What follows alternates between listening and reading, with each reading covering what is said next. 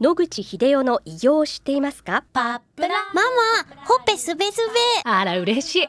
パパも毎日元気で疲れ知らずね。まあな。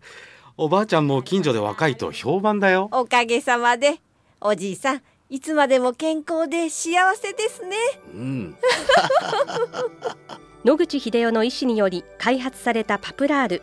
老化や万病のもと活性酸素を分解してあなたの健康を守ります80年のロングセラー使い続けた人が知っている安心の品質と効果。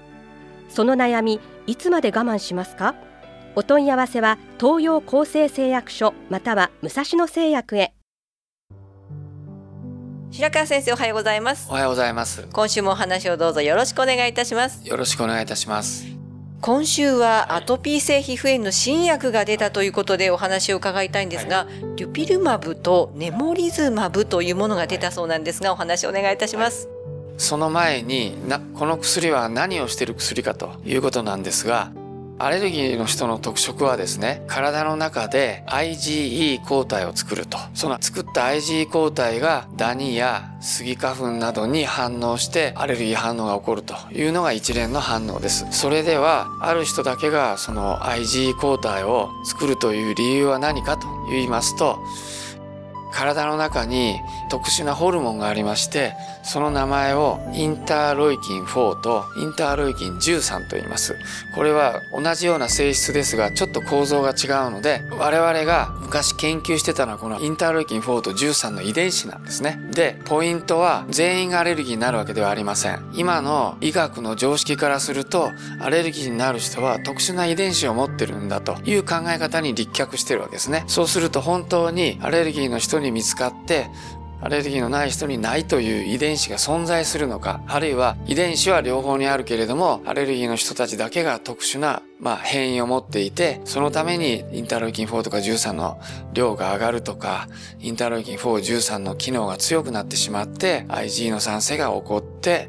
そういうアレルギー反応が起こっているのかと。それで私どもはイギリス留学もしましたけれども、その間20年近くにわたって、このインターロイキン4とインターロイキン13がアレルギーの患者さんとそうじゃない正常な人の間で変異があるかというのを一生懸命調べたというのが我々の仕事なんですね。それでその結果分かったことは確かにインターロイキン4とインターロイキン13およびそれを受け取るリセプターと言いますけどもその遺伝子の中に変異があってアレルギーの人たちだけが持ってる変異があると。でそれを持つと IG の酸性が多くなるということが分かっています。従いまして我々が時間をかけて論文をたくさん発表してきたことによってこの薬が発明されてきたということに対しては私ども非常に感慨深いものがありまして我々の研究が少しでもこの薬の開発にお役に立ったということでとても嬉しく思います。では今あの挙げていただいたお薬がどういうものかと言いますとドゥビルマブっていう薬はですねこれ注射薬ですけども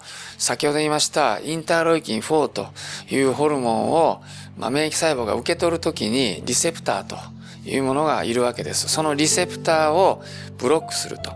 そのことによってインターロイキン4というホルモンが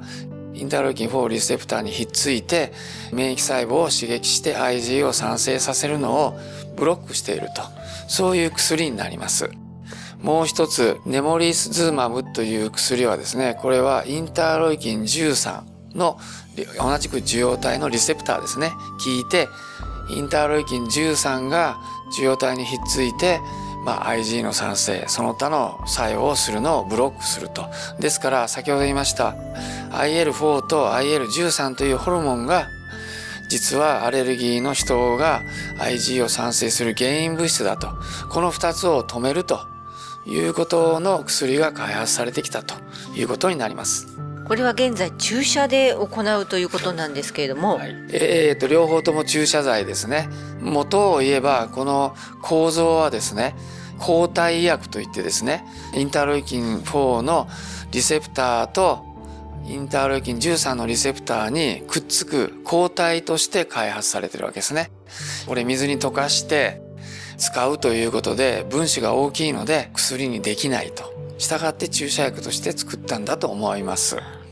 一般に今日本でもこの治療は受けることができるんでしょうか？そして費用なんかも教えていただけますか？はい。この2つの薬は現在日本に入ってきたばっかりでまだ一般の外来では全く使えません。治験中です。アメリカで開発されたお薬で、アメリカでは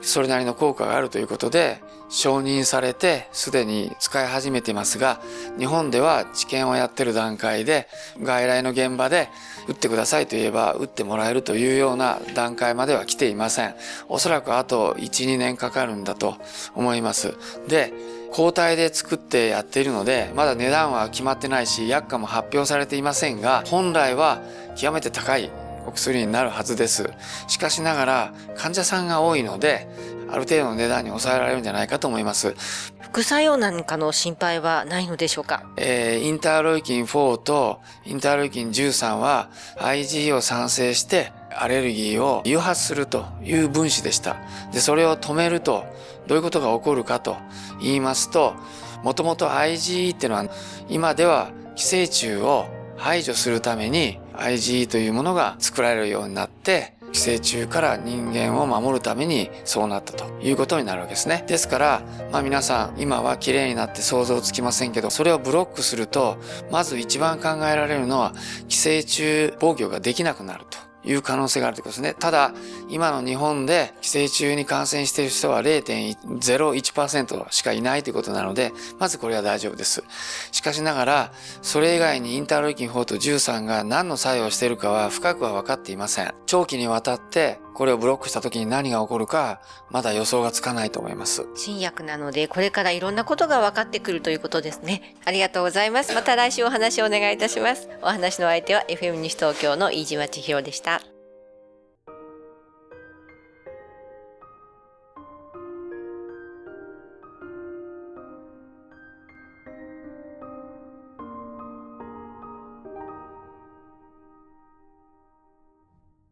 日々進化するがん治療。免疫療法とか遺伝子療法とかって受けられるんですか？諦めない。独自の治療法を提案。難病って言われてるんです一が人一人に合わせた希望の治療を。銀座に誕生。末期がん専門。遺伝子免疫クリニック。お問い合わせご予約は